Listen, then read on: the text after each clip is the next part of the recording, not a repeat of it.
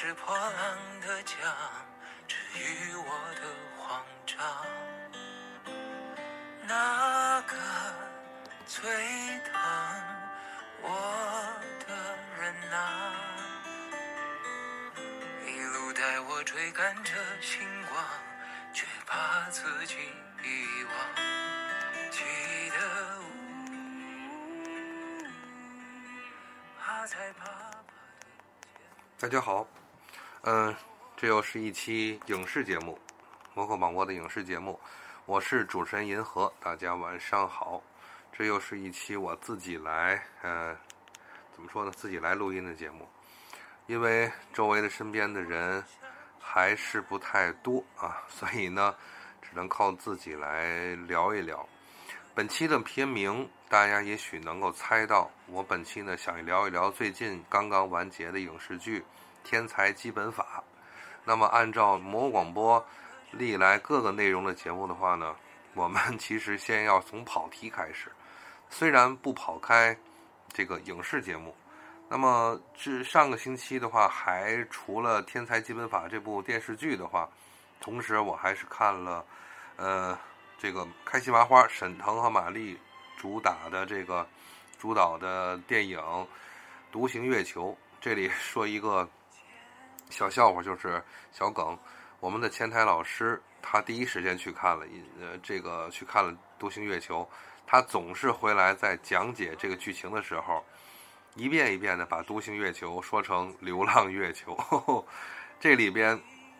说起这个《流浪月球》的时候。看完这部电影的时候，我才觉得这个梗很契合，因为就像片子里那个，那，这怎么说呢？那个呃，怎么说比较水的配音演员说的那句话，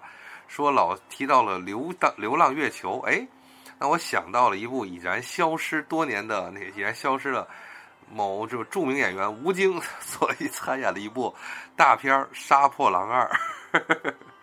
这个太有意思了。那么来说一说吧。《独行月球》目前的票房一直是高歌猛进，呃，它确实是在我们这一次七八月份的夏季暑期票房中，属于一个完全真的是独行月球，就是独行票房的这么一部大片了。看到他们的介绍的时候，他们甚至于是从二零一八年就要开始开始在筹拍本部片子，是在二零二二年前后去拍好的，历时一年多的后期制作。完成的本部片子，我觉得非常的，嗯，应该是佩服吧。就是在疫情之内，还能制作出这么好的片影片来现让我们能看到，我觉得是非常高兴的。嗯，高兴的欢笑。它的梗里面有非常非常多的标准式的开心麻花的梗，是可圈可点的。这里我不是说非常的去夸耀这样的搞笑方式。首先，其一，既然是做一个主观型的这个，嗯，做一个主观型的这个评论节目吧，所以我个人还是要首先要说，首先开心麻花式的笑话，甚至于像二零一九年沈腾和黄渤主演的这个天才不不叫疯狂外星人这类的，呃，有一点出位式的这个无厘头的笑话这种风格，我是很喜欢的。第一，它是继承了。星爷周星驰的一贯制的，呃，从香港来的这个无厘头风格，再有一个，它其实融入到了在两千年之后中国，呃，应该是后冯小刚时代的这种喜剧模式其中的一种，也就是说，以做插科打混，还有的是一种比较有克制型的，呃，幽默方式，比如说文字梗啊，或者是一些，嗯，打岔梗的这个模式。去存在的，其实这样的这个梗，我觉得比起之前周星驰式的香港纯香港式的那种无厘头像呃模式，甚至于像宁浩的这种的法式沿袭下来，就是法国电影沿袭来那种搞笑风格，就是荒诞型的一种搞笑风格来讲，嗯，可能开心麻花的这种的风格更有一个持久的气质，也就是说。也许有一天我会做一期节目，或者说，也许有一天会真的有一些朋评论来说到的，就是后冯小刚的时代，我们真的重新又有一个什么样的呃喜剧电影的一个体系，其实就是开心麻花这个体系吧，差不多是这样。那么，比如说里边最经典、最最经典的，我觉得是开心麻花式的，也就是特别有话剧镜头感的呃东西，就是在一个大篇幅的感人的节奏之后，出现了一个非常诙谐的，可能是无奈的搞笑梗，也就是。当地球进入黑暗的呃照耀的时候，呃，当呃主角这个独孤月他决定还是选择自杀的时候，那个时候地球传来了一个标志性的信号，呃，整个的地球为他亮灯，出现了中文叫“你不是一个人”，对吧？但是注意，在那个时候的话出现了一个 bug，因为可能一字没有排好，所以出现了的字叫“你不是个人”。那么这个时候，在这个涕泪横流的独孤月的时候，冒出了一句话，叫“这咋还骂人呢？不带骂人的。”所以其实你说独孤月当时不知道那个意思是你不是一个人吗？他不知道这不是打气吗？这是打气吗？为他打气，为他守候，为他这个为他的独行而致敬吗？所以说他当时冒出那句话来，也是一个标准的。开心麻花式的这种的尴尬梗，还有一个尴尬梗就是标准的叫，就是反复的被这个这个红袋鼠殴打的时候，最后这个坚强了起来。独孤月要说出一句话，就是说我一定让他知道知道，这个他对人类的这个怎么说，人类的坚强还是人类能力一无所知，就是这样，相当于特别有具有文学性的一些总结化言。他经常开心麻花的梗是把它放进了对于动物。对于非常无厘头的一些东西的的的不协调的因素里，比如就像在我刚才提到的那个《疯狂外星人》里边，当外星人识破了这个黄渤和沈腾的这些这些怎么说的这些尴尬的时候，他把那个呃这个他的那个头戴的控制的装置重新从夺回来之后，那个时候做了一锅火锅涮肉，在屋里边，这个沈腾陪着外星人喝酒。那么黄渤是帮是来演那些杂技的特色，比如说金枪锁喉。那么这个时候，呃，沈腾是为了这个外星人喝酒，就是说弟弟弟伸一个，然后说那个祝这个什么叔叔阿姨在天上什么什么的 的那种，就是这种呃一种反差的，就是一种有差别式的梗，其实是非常我觉得我很是受用的。嗯，这是一个。来说说感动点吧。几个感动点的话，先从泪点说起。我想把感动点放在最后，也就是说，泪点里边有两个着重的。第一个就是当红袋鼠进入被进被沈腾被独孤月装入逃生逃生舱之后，那么他们就要分离了。这个时候，在几次独孤月想寻求这个红袋鼠想给他一个 give me five 的时候，那么都是遭到了袋鼠的打殴打。但是这一次，恰恰红袋鼠，呃，伸出了他的这个小手。我们仔细看一下，好像也是五个手指啊。然后呢，伸出袋小手之后，独孤月终于感受到了这些长时间这一年多以来的陪伴并不孤单，他的心里有我。然后呢，独孤月是伸出了手，做了一个最后两个人没有完成的 Give Me Five。那么这个相应的。在这个泪点里边也是到了这一点，也就是说，在长期的心灵沟互通，从尴尴尬的错位到心灵的互通之后，马兰星和独孤月其实有机会能见面，但是他们从未相见过，也只是有了很真诚的几次交流，在最后，马兰星重新以老年的身份。这个登上的月球轨道的月球表面的基地的时候，在门口发现了那个等待他多年的独孤月出现了。他真的想独孤月想把这一份情书送给他的指挥长。那么真的是满含热泪看到的是那诚挚的笑容。可是斯人已故，呃，时光不在了。这个其实。这两个哭点呢，我都是流下了眼泪。确实，在烘托气氛的到那个时候的话，确实令人感动。嗯，这个是非常的不错的，恰如其分，节奏掌握也非常好。那么提到了感动点的话，我想说一下的就是，嗯，这里面有有一些可能是向大片致敬，也可能是作为呃剧情巧合，或者说这就是标准的一个开心麻花式的这种的呃剧情的走向逻辑。也就是说，它里边比如说刚才我提到的地球背面的这个欢迎的灯光，这如果说大家熟悉二次元世界里边安野秀明怪才。最经典的另外一部片子叫《飞跃巅峰》OVA 版的最后一话，黑白的之中，当两位女主角经过了一万五千年，还是两万年之后吧，我记得是他们从重力核心回到了地球的时候，已经过去了两万年吧，好像是是一万五两万年，但是不重要了啊。嗯，他们看到的是塔塔伊玛，也就是欢迎回家，欢迎回来了。这个就这个就是一个梗。那么还有的就是，其实主要的这种的电影的主架结构，请大家参看一下两部片子，一部就是《月球》（Moon），讲的是一位孤独的独守月球基地的科研人员是如何在月球上生存，甚至于他长期想念自己的妻子孩子，family 想回家的这么一个过程，但是。这部片子有一个惊天的大秘密，是关于啊，应该是关于人吧，人的自身的价值，或者是人与世界的价值之间的关系的。这部片子我不做太多的剧透，希望大家自己去看《The Moon》，或者是没有《The Moon》就叫《Moon》这部月球。还有一个就是最近好像有一些火热的，又重新热回来的演员，老 资格的电影的。动作明星布鲁斯·威利斯，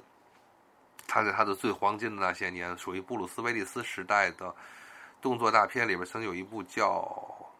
叫什么呀？《冲破天际》还是什么？就是他和本·阿弗莱克还有提夫·泰勒演的一个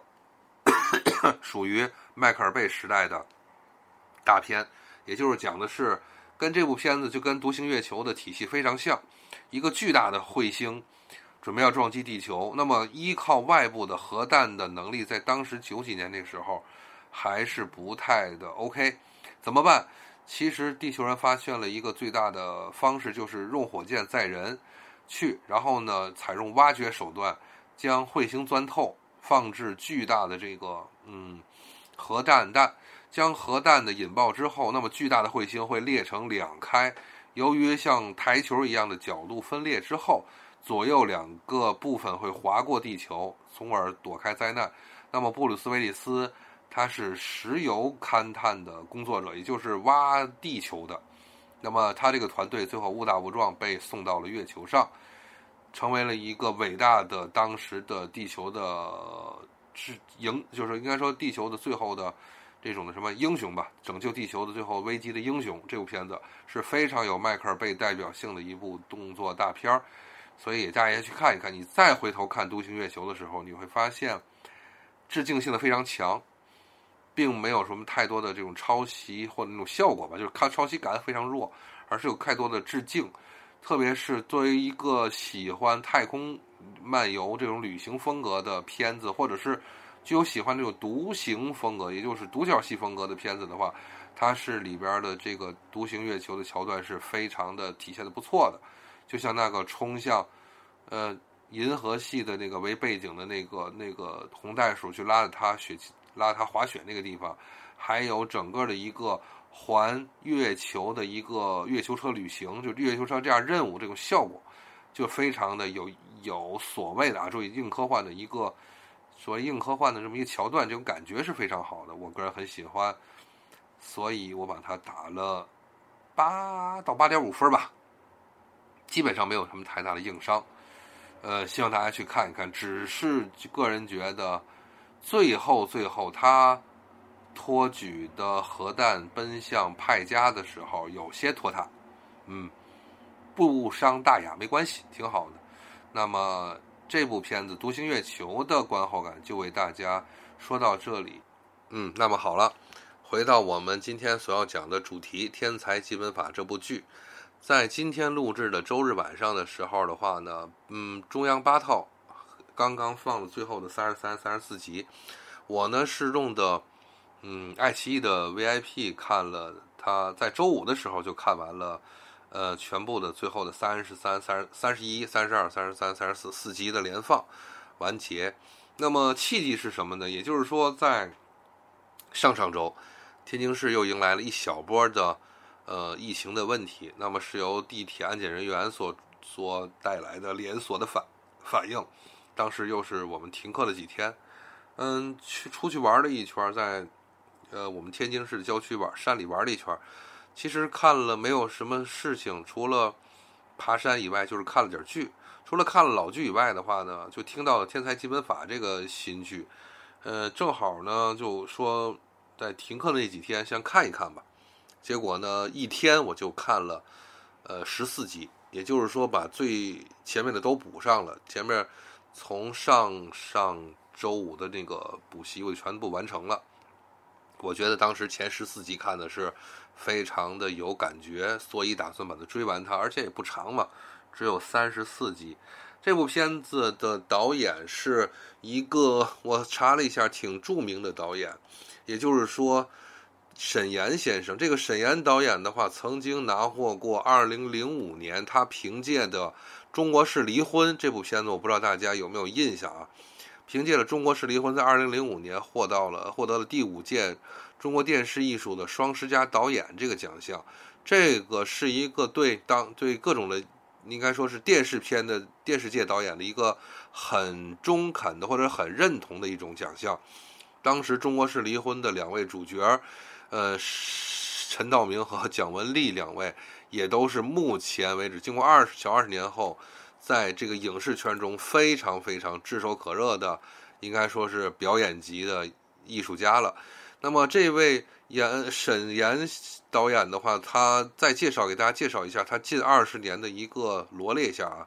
他的作品有其中无数安放的青春，事后的电视剧版的手机，当时因为陈道明他演的是电视剧版电影版的那个，哎说错了，他当时不是冯小刚是拍了电影版的手机吗？后来这个电视剧版的手机又是沈岩。和陈道明的联手，当时陈道明演的是那个教授，是在那个教授了，也就是那位，呃，所谓的假道学嘛。后来的话，再看有《辣妈正传》，这个时候就携手了，呃，孙俪了，因为孙俪是在二零二二零一二年还是二零一一年，当时她拍的《甄嬛传》嘛。后来的话，就成为了最火热的当时的年轻的演员。那么后来《辣妈正传》。包括中国式关系，这其实也是一个后中国式离婚的那么一个电视，就相当于话题性的一个东西吧。后来二十二零一七年大火的一部剧叫《我的前半生》，当时马伊琍演主演的和那个袁泉主演的这部片子，其实都是有话题性的。最近我们是在疫情之内看到的这个《流金岁月》，那么他的主演就是我们 Mark 老师，有台 Mark 老师。特别喜欢的这个倪妮主演的以上海为背景，其实好像是这个沈岩导演，他拍的一些片子好像都是以上海为效果为背景的。我们觉得我的前半生，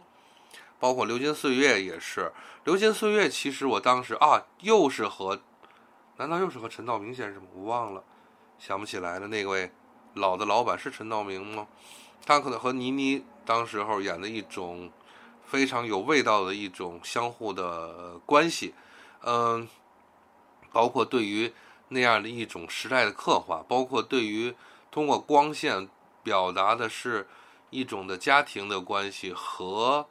嗯一种弄堂的上海弄堂的一种氛围感，再包括那些打光的效果，把倪妮和当和刘诗诗两个人塑造了一种。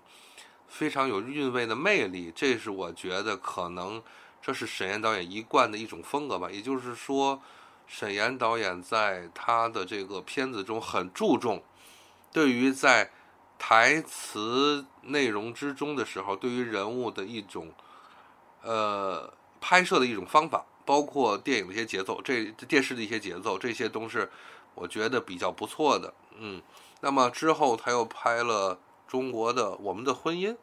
这个片子倒没有什么印象了。反正我觉得，如果说大家没有看过《中国式离婚》、手机和我的前半生，包括《流金岁月》的话，其实大家都可以看一看。年轻人也能接受，是中年、老年的人都可以看一下。它是一种时代痕迹很重的呃片子的剧情吧。呃，好，再说回来，当然那个除了导演以外，本身这部剧的这个主创的这个演员阵容也是确实让我非常呃能够。不能说接受，就非常能够希望看到的老中青三结合，不知道算不算。这里边主演的话是雷佳音，那么其中还有一位女主演是张子枫，那么这位裴之的，他算是第一男配角吧，还是主角的？裴之的张新成，包括饰演这个裴之妈母亲的刘琳。这里说一下，就是前一阵儿我还和我们同事念叨了，就是说确实刘琳姐姐。在这一段时间，和这个《正午阳光》系列配合的片子中演的确实可圈可点。呃，《知否知否》中那位受气、莽撞，这个应该说是摇摆不定的那位大娘子王若弗 演的是入木三分。之后他还参演过一部电影，是什么来着？我觉得很不错。也就是他是一个很多面的一位中年演员，在。目前大陆的饰演这种中年女性，比如说拖家带口啊，或者比如说在中年受困于一些呃家庭方面的问题的这些这种演员里边，刘琳，包括那个高露，也就在《知否知否》里演小娘那部高露，其实都是目前可圈可点的演员，应该说是多面手吧。那么这个小小的、漂漂亮亮的、刚刚年满十二岁的王圣迪，是主演的是小林朝夕。还有耿乐啊，最近又能够重出江湖吧，参演一些演爸爸的角色。他演的是裴东来，也就裴之的父亲。那么后续一系列的年轻演员，都是让我觉得比就是怎么说，都是都很嗯不错，感觉是整个的味道很好。比如说像这个吴兴建演的这个饰演的陆志浩和。呃，胡连新饰演的包小萌，这两个人我当时就觉得很，就是很有这个熟悉的感觉。我后来一查，哦，原来他们两个人在我前一段看的那个就是大热的剧《人世间》里边，当然《人世间》里边还是由那个呃那谁主演的，就是呃雷佳音主演的这个《人世间》里边，他们就曾演过那个。呃，这个应该说是他们家的孩子，周秉坤他们家这下下面年轻的一部孩子，就是冯月，也就是嗯嗯这个二姐的女儿和这个当时这个周秉坤所接受的那位儿子，就是那那个这两个孩子就在一起青梅竹马那一对儿。那么这一次两个人再在一起的这个梗，我个人觉得就非常合适，所以我觉得为什么那么眼熟呢？哦，原来查了一下，果然是人世间的这一对儿。另外让我眼前一大亮的就是这位年轻的小孩，叫傅傅博翰，是吗？这阵儿念世界博吗？傅博翰这个小孩就是一头卷卷的自来卷的头发，他饰演的是年轻的花卷儿。呃，这里边饰演的叫什么？这个本名叫季江，姓季。这季江他在小时候是出身于这个福利院儿童福利院的这个花卷儿小孩子。这个小的傅博翰年纪只有几岁？年纪只有十岁，太可爱了，而且那种小大人的感觉非常好，尤其他这个小童音儿，男孩的这个小童音特别好。哦，我发现这个孩子还不是自来卷儿，重要的是他是这个自来卷是烫出来的这个小小样，而且那种像这种小的，就把那种即将那种的一种具有，因为他们是穿越剧嘛，就是具有他们这个嗯男性的偶像演员那种风格。还有那种的，就是耍赖孩那种感觉，包括一些可爱的这个这个这个梗的说出来特别好。呃，其实就冲着王圣迪和这个傅博翰两个这个显得小林朝夕和花卷儿，所以我觉得大家真的可以把前二十集可以看一看，呃，或者是前十五集，差不多看一看，这确实很有意思。那么中间还不还应该说是这个不乏很多。大牌的客串，比如这里边太厉害了，就在前两集里边，倪妮、万茜还有童瑶三个大美女都来客串。呃，这个那那，应该应该是雷佳音的这个前女友们，包括雷佳音的孩子的妈妈，这都是倪妮演的，太厉害了。而且我们这里还能看到非常多的一些耳熟能详的，呃，喜，就说可能喜剧类，还是一些呃各种的这边里边的演员吧，比如说秦岩演的这个公爷，也就是那位呃患有阿尔茨海默症的老人，还有什么赵达的马主任呐，田磊的心算王啊，句号的包科长啊，来喜的老林同志，也就是说。其实我觉得这可能是沈岩导演的他的魅力，或者说他的这个关系，能够招来很多的这个有名的一线配角来给他捧场吧，或者是制作方的这个配就是招人来讲，真的是非常非常厉害。还有这个霍青这个演员，我不知道大家有没有印象，就是他是一个非常优秀的一个时代剧演员。他最近这些年演的这个非常多的，在三国里边演鲁肃，我不知道大家能不能知道啊？楚汉演《楚汉传奇》里边就是陈道明那部片子演张良的人，就是很有质感的那种小眯眯眼的一位演员，声音形象都非常有味道的一个人。我觉得他很符合在沈岩导演中一系列的一种要求，就是一定要具有这个人的气质，一定要具有时代感。这个片子里边挑的一些配角都是达到了这样的特征。那么回到主创里边，目前看到的铁三角，比如说雷佳音、呃张子枫和张新成这两个人，这三个人，张新成啊，我跟大家说，实在是作为一个年轻偶像也好，或者是是年轻一代观众所喜欢的演员也好，我是真没有看过他前面的任何的。剧集，嗯，不明白，不了解，但是他的这次主演应该说 是有资本的扶持吧，嗯，不能够，当然作为一个我这个中年男性的观众来讲，可能感受不到他的特别好的点吧，但是雷佳音和张子枫的这个演出我是很吃的，即使有很多外外面的媒体。来通过，比如说微博，我能看到，就是有很多质疑到的张子枫，也就是说，说提到张子枫最近的演戏的戏路，张子枫还是在演张子枫，就是说他可能，呃，演戏的这个效果，包括他的一些台词的说法，包括他自己的一些气质，呃，举手投足啊，这种笑怒的这些东西，可能缺少一些变化，但是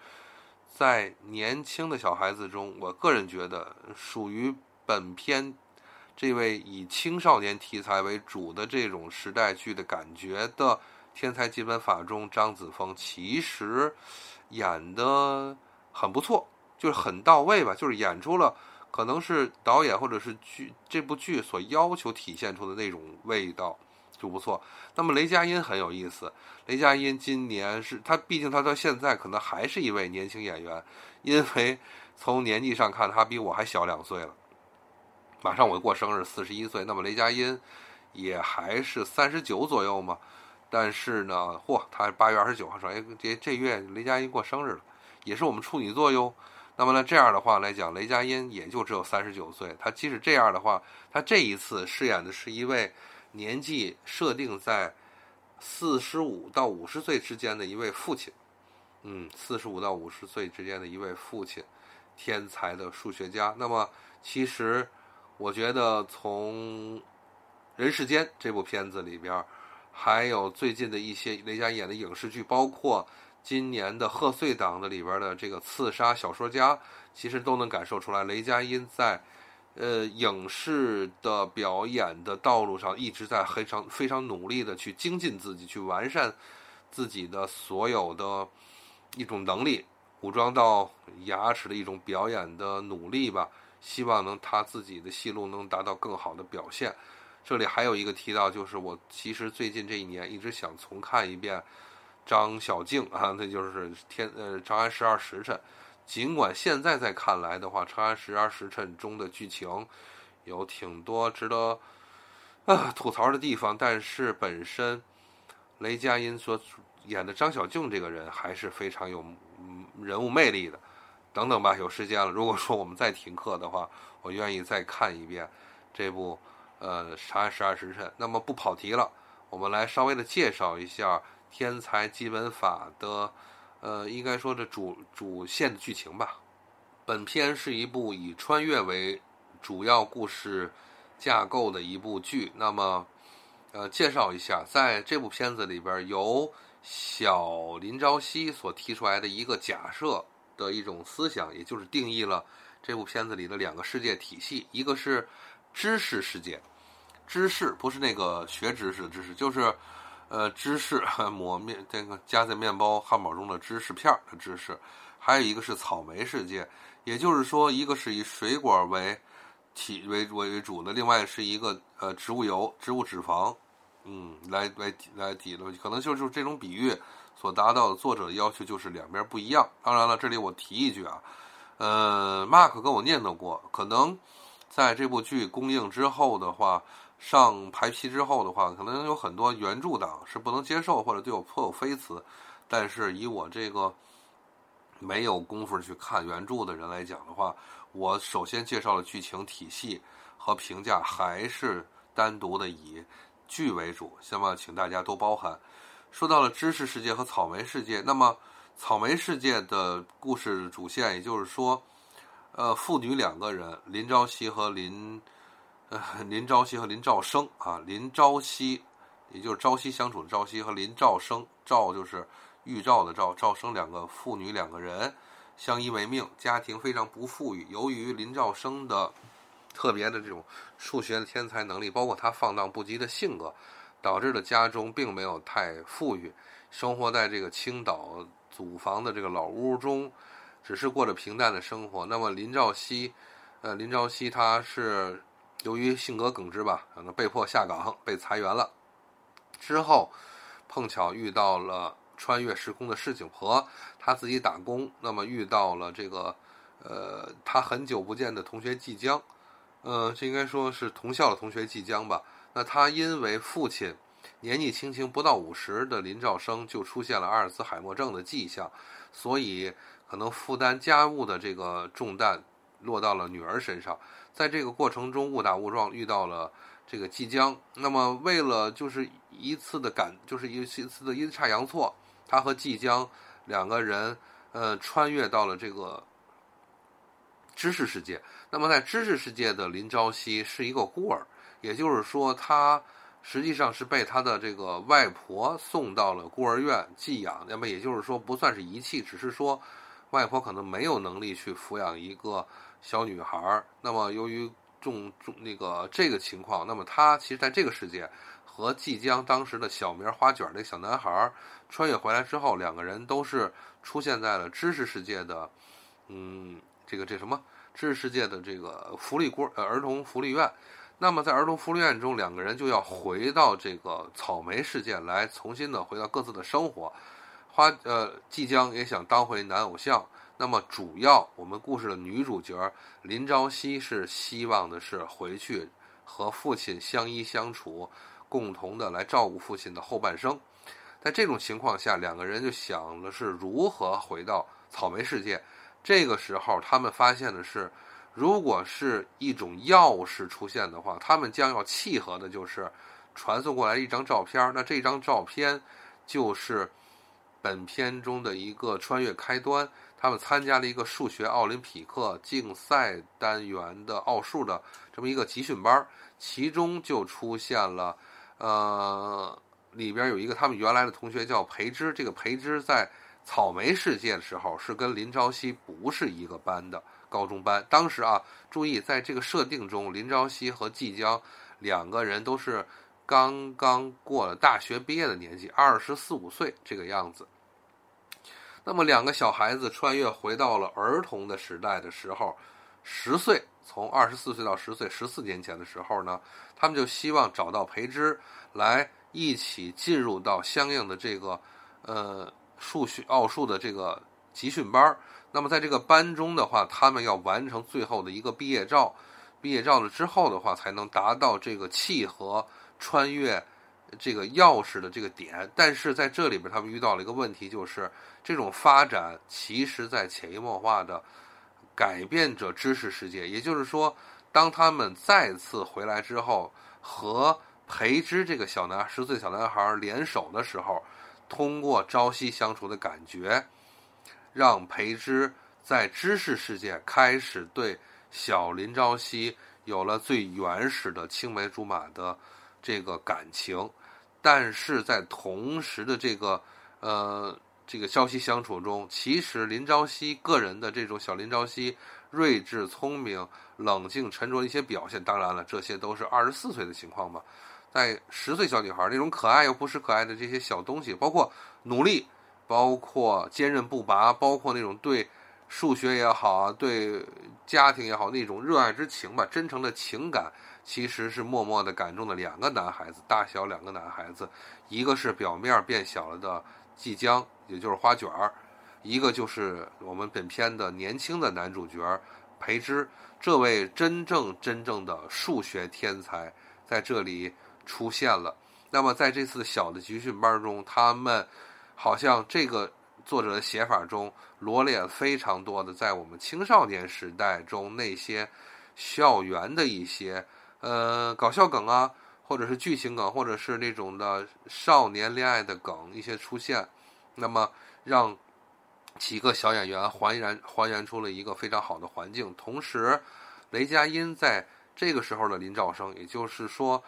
知识世界的林兆生恰恰没有着当时那种身体柔弱的情况。当然了，这也是在十四年之前嘛。那个时候的林兆生意气风发、放荡不羁，一头长发是吧？还载着不可以不同的换女朋友的这个效果。在这个时候，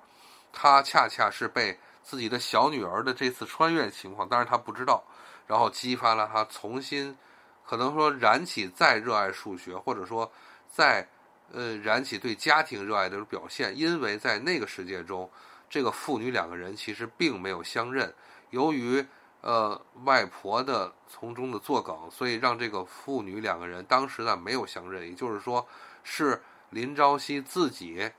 投到了林兆生的这个家门中家门前来表达自己是他的亲女儿。这样的话，父女两个人才相依为命的开始。当然，这里我叙述的不要太麻烦啊。那么，在知识世界中最后的穿越成功之后，林朝夕和花卷儿这个即将再次的符合了这个穿越手段，回到了草莓世界。可是，他们在那个世界留下了几个重大的问题，后面再说。在后面的穿越回来之后，其实即将花卷儿表达了对林朝夕的这种爱恋的之情。可是呢，呃，林朝夕还是一直喜欢哦，说错了，说错了。这里啊，在草莓世界这里，最最一开始的前提是，其实林朝夕和这个裴之两个人是属于一种，好像，嗯，一种莫名的一种的呃一种的倾诉关系。那么裴之呢，是这个以他的这个林林兆生作为这个师傅来称呼，也就是说，因为林兆生所散发出来的数学魅力。在草莓世界的一开端的时候，其实就被就把这个天才少年给吸引了。那么这个所谓裴之败在了林兆生的门下之后，在这样的情况下，那么他和小林林朝夕，他的女儿林朝夕两个人就出现了这种的相互的呃交流关系，在这里边两个人培养出了感情。可是当时义无反顾要去德国留学的裴之离开了这个青岛，那么也离开了。呃，林朝夕的视线，在这几年之后的话呢，其实林朝夕表面上是忘记了，呃，不能就是这个加个引号，是忘记了对于裴之的想念。可是呢，回到了知识世界之后，他和这个小的对他一无所知、不从一第一次谋面的裴之两个人，在那个时候其实以的不同的年龄关系，一个是二十四岁大姐姐，一个是十岁的懵懂少年。他们两个人建立了这样的一个关系，很有戏剧效果的这么一个关系之后，呃，林朝夕在当时留给了裴之一句话，也就是说，他说我要回到了草莓世界去，在这个知识世界还会有一个林朝夕在你的身边，也许他会变得腼腆、敏感、易怒，或者是怎么样的情况，那么，请你替我照顾好这个这个知识世界。林朝夕，裴之是答应了。那么，在后来的草莓世界中，两个人其实又是莫名的碰面了。碰面之后的话，其实这里边出现了一个什么情况？在第一次穿越之后，那么这个剧情发展到第二阶段，一个标准的第二阶段，呃，随着嗯父亲林兆生的病情越来越重，这里边还出现了一个问题，就是呃林兆生他出现了这个一个司法的事事情，也就是说他在一次的误打误撞中陷入了这个财会室的抢劫事件，但是由于他的呃阿尔茨海默症的出现，所以他暂时记不住这个事情了。到最后啊，这里边有一个包袱，先不说了。那么在这个片子里边，其中呃，他就是林林朝夕和林兆生两个人，哦不，和裴之重新在结识之后，这里边有一个巨大的情情节的情况是在草莓世界中，裴之去了德国，但是不幸的是，他的父亲在裴东来，裴东来在二零零九年的时候，由于呃一次。呃，应该说是他的父亲是交警，由于一次应该说怎么样叫叫交通事故、交交通肇事的追逐中，不幸的出了车祸去世了，他失去了父亲。那么从德国回来的裴之，由于可能这种家庭的打击，由于母亲的情绪变化、精神变化，再就包括他自己去了德国之后，出现了精神上的问题，导致或他无法完成数学的这个解，就是解析数学的梦想的时候。他只得回来转行进行了那个拳击教练，也就是走了他父亲喜欢的道路。那么这一点，我们也要记住这个梗啊。然后他当时就是始终活在一个可能失去父亲、失去父亲的这么一个感觉之中，一个嗯，应该说他的一个嗯，叫什么？应该叫他的这个感情挫伤，严重的挫伤之中。那么和嗯林朝夕重新再相识之后。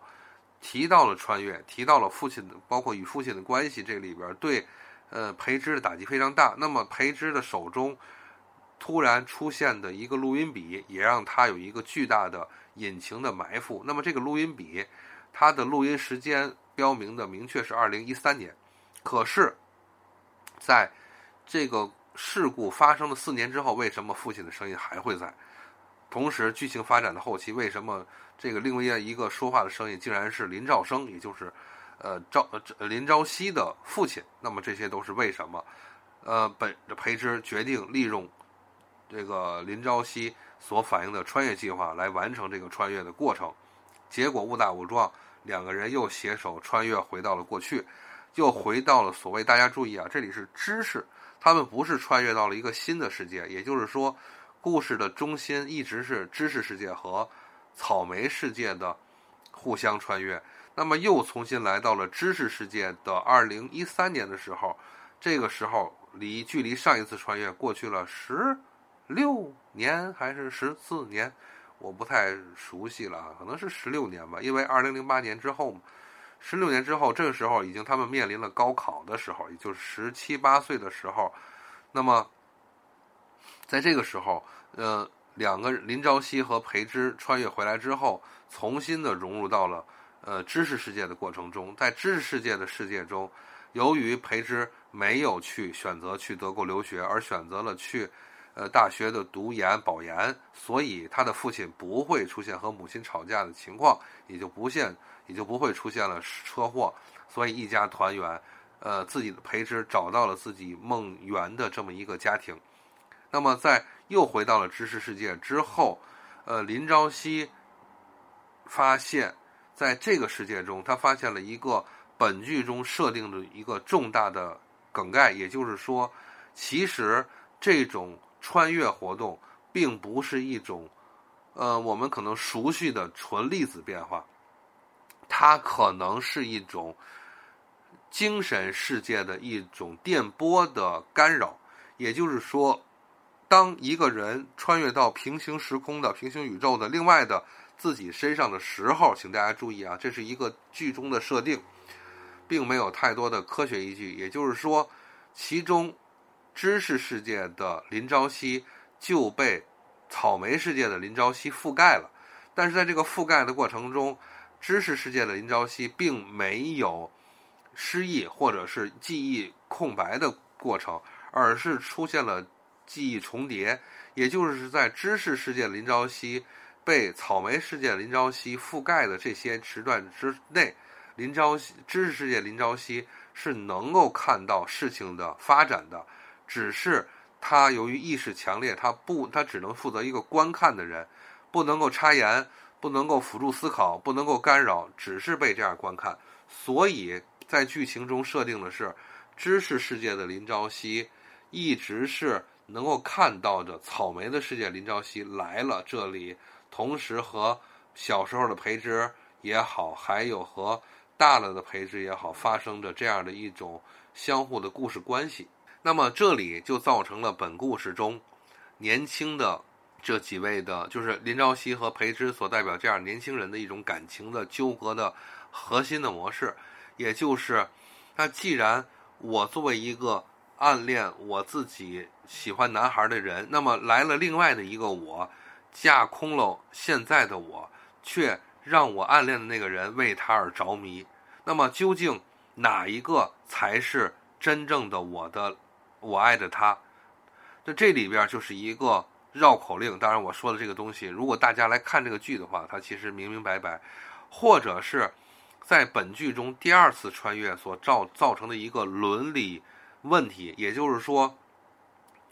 草莓世界的培之来到了知识世界以后，他有了重新有了父亲，他不想走了，他想。呃，在这个家庭中留下，可是林朝夕希望他回去，因为林朝夕还有他那个草莓世界的父亲。同时，当这个秘密被裴东来，也就是知识世界的裴东来了解之后，知识世界裴东来给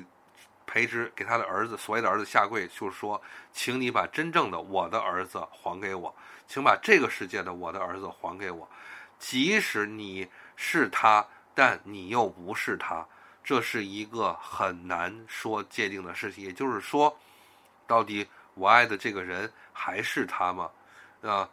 这个随着时空的变化的话，那么到底我的儿子、我的爱人、我暗恋的人、我喜欢的人、喜欢我的人，还是同一个时空的吗？或者是完全相同的吗？其实我们真的很难去通过所谓的伦理或者是一些科学考量来解释人们之间的感情的。微妙的变化，可能不是你不是他这句话，或者是这个引号里带的这个词，真的就像在这部中这部剧中用了一个科幻的方式来解答，就是你不是他，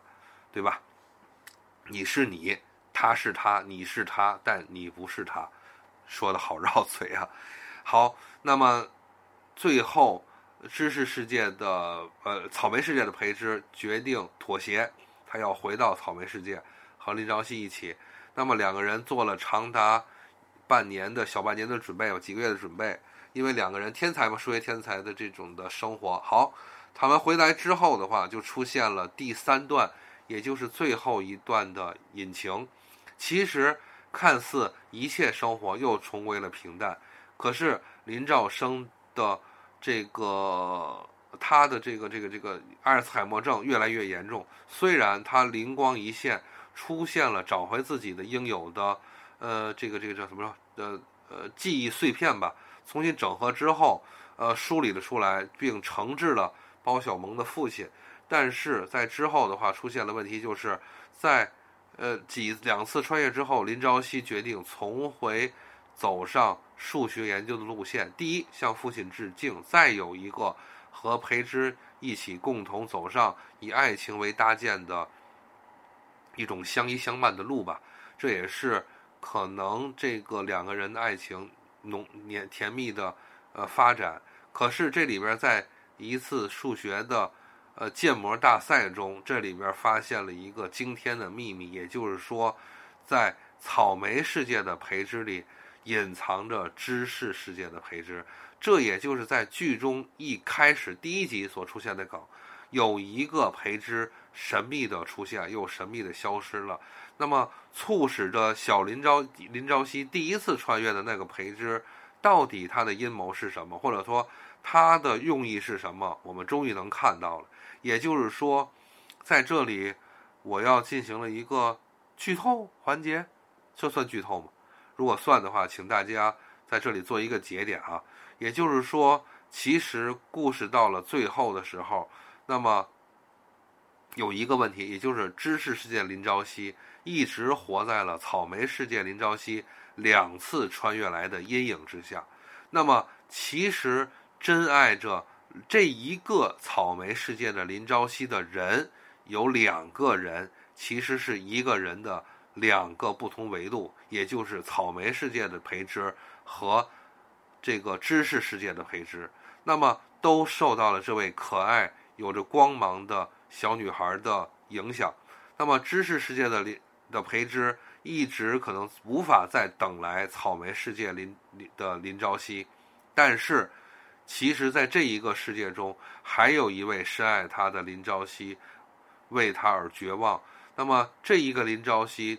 就走上了一个独行的路线，他不再考大学，也不再走任何的天才的学习道路。而是将自己天才的能力充分的运用到了职场之中，成了和弟弟，呃，当时后来阴差阳错成为自己的亲弟，所谓的弟弟的，呃，花卷的身上，弟弟作为业务主干成为了男偶像，那么姐姐以弟弟的这个契机而出道，成为了应该说他这设定里一个炙手可热的影视公司的一个女老板，但是她将对培之。对那天才少年的爱，深深的埋葬在了自己的心中。那么，知识世界的培之永远找不回草莓世界的林朝夕之后，可是他和健康、有着朝气的林兆生作为师徒关系，解开了那个林兆生一直所提到的 P 等于 NP 的这个呃公式的思想架构。有了这个公式的思想架构，好像在剧中设计中，这位就是这位天才的少年的培植，成了一位非常非常可以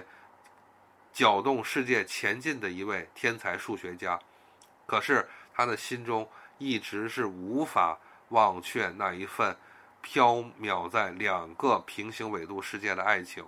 但是在这里出现了一个情况，就是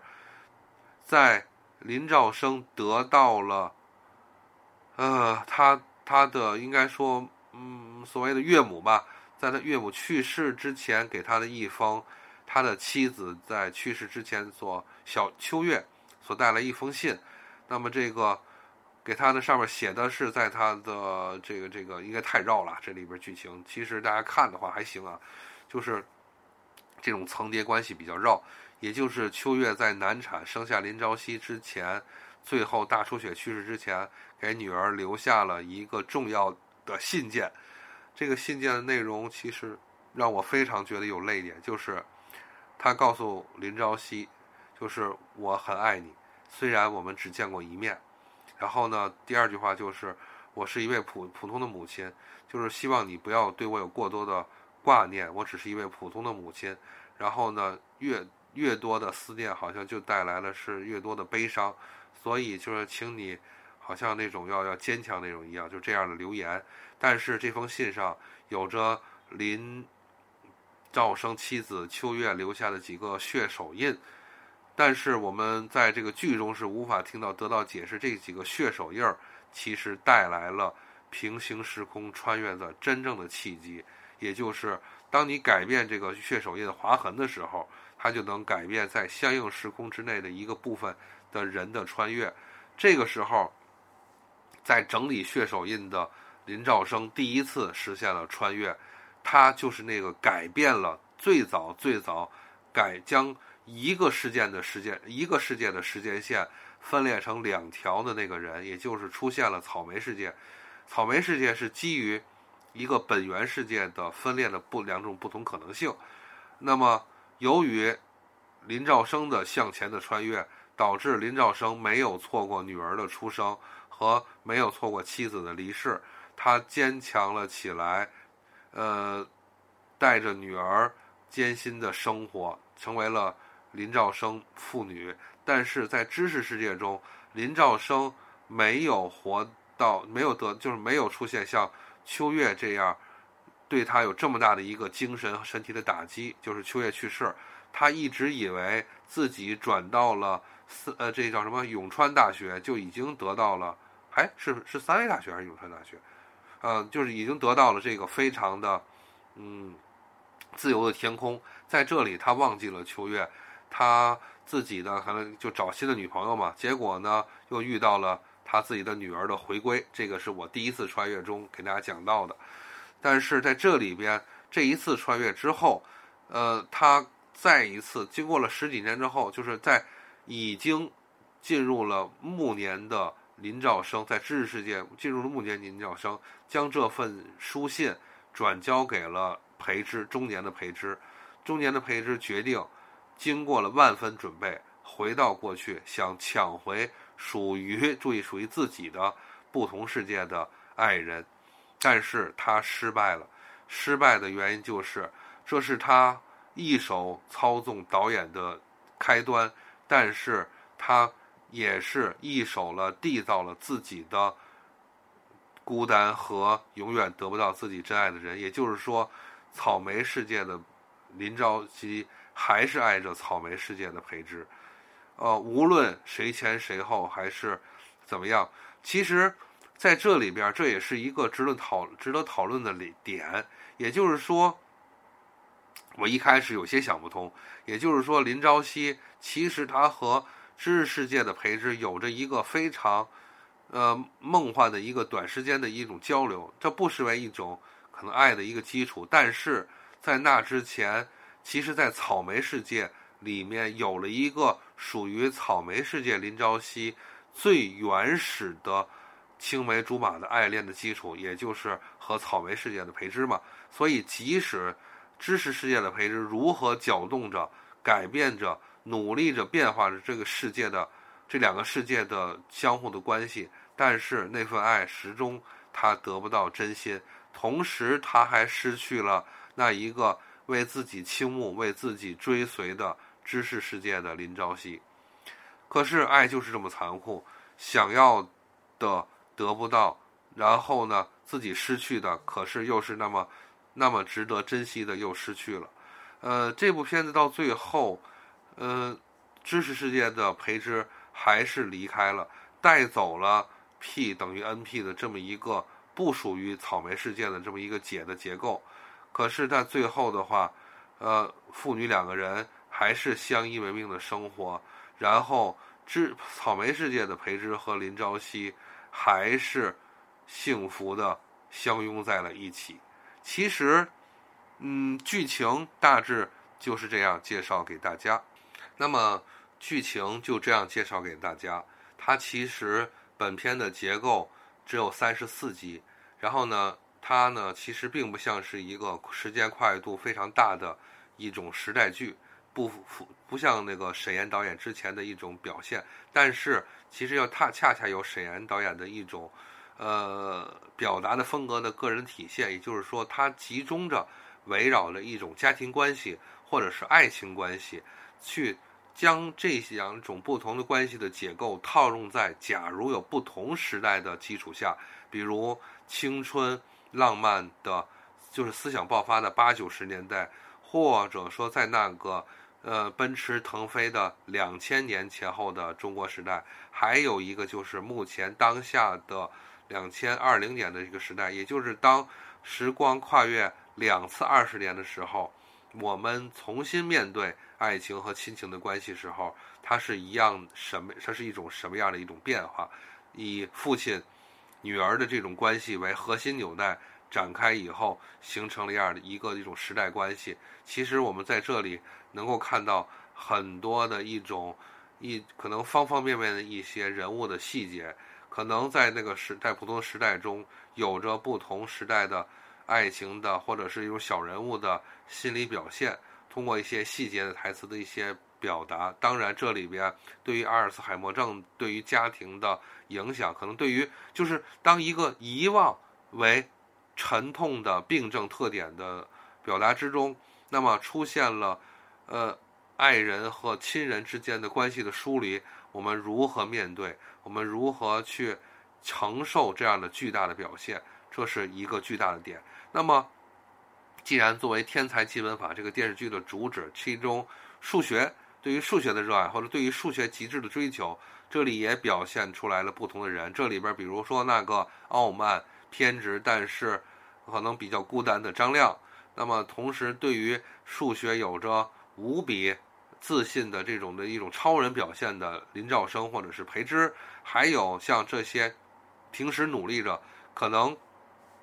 偶尔对于数学就是偶然之间发生了对于数学的热爱，并通过研究找到了自己相伴的爱人，找到了自己。相依相靠的这个朋友的这种关系表现的小林朝夕，或者是林朝夕本人的一种表现也好。再有，我们还能看到的是，在呃这里有一个巨大的所谓的倒霉的反派人物，也就是我们的著名的影后王富丽，她的儿子啊叫什么来着？这个人叫王王潇，是吧？马字边这个萧嘛，王骁所主演的这个。呃，这个反派就是王张淑平，这里面几次张淑平和林兆生之间的这个所谓的勾心斗角，都产生了非常有意思的变化。这里边是非常好的，这里边着重介绍一下王骁，他的演技是非常非常棒的。这是一个我非常喜欢的城市出生的演员，叫南京人。他和这个李嘛倪妮都是南京人，这个。其中最近的演的《白鹿原》电视剧《三生三世十里桃花》，还有《流金岁月》中都有这个王骁的表演。我觉得他是一个非常有着可能潜力的一个青年男演员。我一直比较看好他，他这种不苟言笑的表情吧。这里边他和倪妮的搭档，还有在《白鹿原》里边的那种搭档都非常好。嗯，好，插不过去啊，往后说。那么。这里边的不同的关系表现也是达到了一个很好的关系。那么，其实家庭关系中，比如裴之他和自己的母亲和父亲的一种，嗯，亲情的一种修复，也就是说，他如何通过了这样的一种可能一些极端的穿越表现，最后达到了和父亲的相依相谈、互相理解和一种男人之间的一种呃一种依靠的角色变化。再有一个，他和母亲。的一种相知理解，也就是说，当我理解到了家人的离世对于自己的母亲所带来的巨大的压力或者是一些精神的影响的话，我们如何看待对于老人的，呃，这样的一种理解和接纳？这里边片子里边都将它成为了一个各个不大不小的小单元来介绍的一种表现。其实这也是这个呃沈岩导演他一贯的一种要求，也就是说，他希望在故事的穿插的过程中，将这些感情结构或者家庭伦理的结构小单元进行一个梳理，也就是拍这个当时这几部剧的一个主要的主旨吧。这种表现，那么这里边其实，呃，还想提到的是什么东西？其实差不多了。其实我觉得重要的是还是要看，嗯，要是把这个本通过这几这三个结构的单元。第一次穿越，第二次穿越和第三次从知识世界培植的穿越回来，第三次穿越所架构的这样的一个结构的东西，其实多少能有些展现。那么本片中唯一的呃不能说唯一，就本片中提到一个小尴尬，也就是说，毕竟三十九岁的呃这个谁呀，呃雷佳音去演一个父亲，当然了，他要演着二十岁的形式的父亲，还要演着三十岁，还要演。四十五十岁的林这个男男性的这种变化，其实就是父亲架构的变化。其实我觉得，呃，可能现在的雷佳音还是还是驾驭年轻的父亲比较好。比如说，他在厮杀小说家中的那那种那种表现，那种就是一种父女感情的一种结构。其实这些东西我觉得还行，但只是说让他表演这叫什么？嗯，阿尔茨海默症。我觉得多多少少还有一些不成熟，因为他毕竟年纪不到，你让一个年轻人去演阿尔茨海默症的这种中老年的表现，还有些生涩，还有些生涩。他的最高亮点其实恰恰就是和张淑平的勾心斗角，还有表现那种青年放荡不羁，带着孩子们去那种勇闯天涯的天才的呃父亲那种感觉比较合适。那么没关系。总之，其实像雷佳音所带着这一批，呃，青年中年演员来讲的话，整体我还觉得还是想给到一个七点五分的一个评价吧。最后呢，其实关于这个“你不是你，我爱的是你这样的一个东西，我到最后其实想到的就是在最早的这个我们当时红极一时的呃星爷演的片子，就是《大圣娶亲》，呃，月光宝盒大圣娶亲这个东西，其实就像那样一样，嗯，经过了穿越，他爱的人在变化，可是真正他爱的那个人当已逝去的时候，呃，重新。在这个大圣娶亲的最后的结果，他其实就好像是在一次穿越的过程中达到了一个时空的变化。就是这里边短短短短的再跟年轻的一些听众梳理一下。如果说大家没有看过这个当时这个嗯周星驰所所拍拍的拍摄的这个不是他拍摄，不是他导演，是说呃他所主演的这个。两部曲《大圣娶亲》和《月光宝盒》，《月光宝盒》在前嘛，由朱茵和呃那个女人叫什么来着？女演员，香港的女演员，三个字，还突然在嘴边说不出来了。呃，没事不重要，就是说，呃，这个他所表现的这个情况，就是月光宝盒带给他的是需要需要当时需要的是孙悟空，呃。转世的这个叫什么来着？转世的这个人，他所想爱的人出现在了时空中，就是由于这个被牛王的这个追杀，他所爱的这个蜘蛛精，无啊是白骨精吗？呵呵，没关系，我可能记得不太准确了。就是说，所产生的这个变化，他希望追寻着时光的倒流，来找回拯救自己第一个爱人的方式，但是。他通过这次时空穿越的的追寻之后，发现的他真正爱的那个人，恰恰是，呃，那个这什么盘丝大仙，也就是说朱茵所演的这个女性，那个女孩。那么在这一次的爱情的追逐中，她找到了真爱。可是她在和牛魔王的争斗中，最后失去了她，永远失去了真爱。她就像剧情里说到了，我等到了。我的盖世英雄来接我，他驾着七彩祥云，穿着这个金色的铠甲来来接我的时候，恰恰他猜中了开头，但是没有猜中结尾。当这个最让人催泪的离别产生之后，最最后再一次开启了月光宝盒，但恰恰这一次月光宝盒，大家如果看两多看两遍这部电影的时候，大家会发现这不再是。一个时空的穿越，它恰恰是平行宇宙的穿越。也就是说，孙悟空他恰恰来到了一个属于他又不属于他的那么另外的一个西游世界中。那个唠叨的师傅不在了，变成一个语言犀利、思维细、思维缜密的一个出家人，一个西行者。但是他的徒弟、他的师弟们的关系不再是那个奸猾的、互相勾心斗角的关系。而是说相互扶持的一种关系，孙悟空自己都仿佛走到了一个云里雾里当中，呃，然后呢，最后他在出城的这个呃角楼之上，发现了在这个时空中，呃，他又看到了那一个转世前的自己，转世后的自己，也叫什么来着？这个电影的名字，电影里的这画的这个名字始终想不出来了。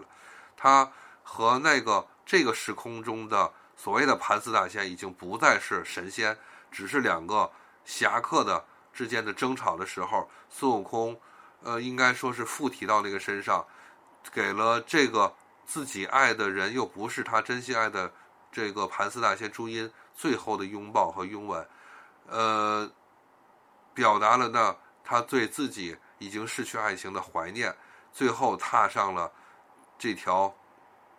嗯，应该说前途 光明的，呃，一个引号，前途光明的取经之路，他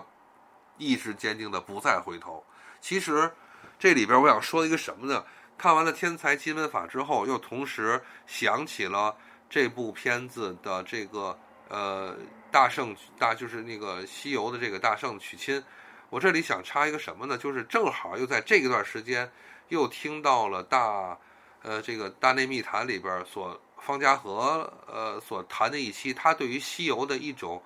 集中的脑洞。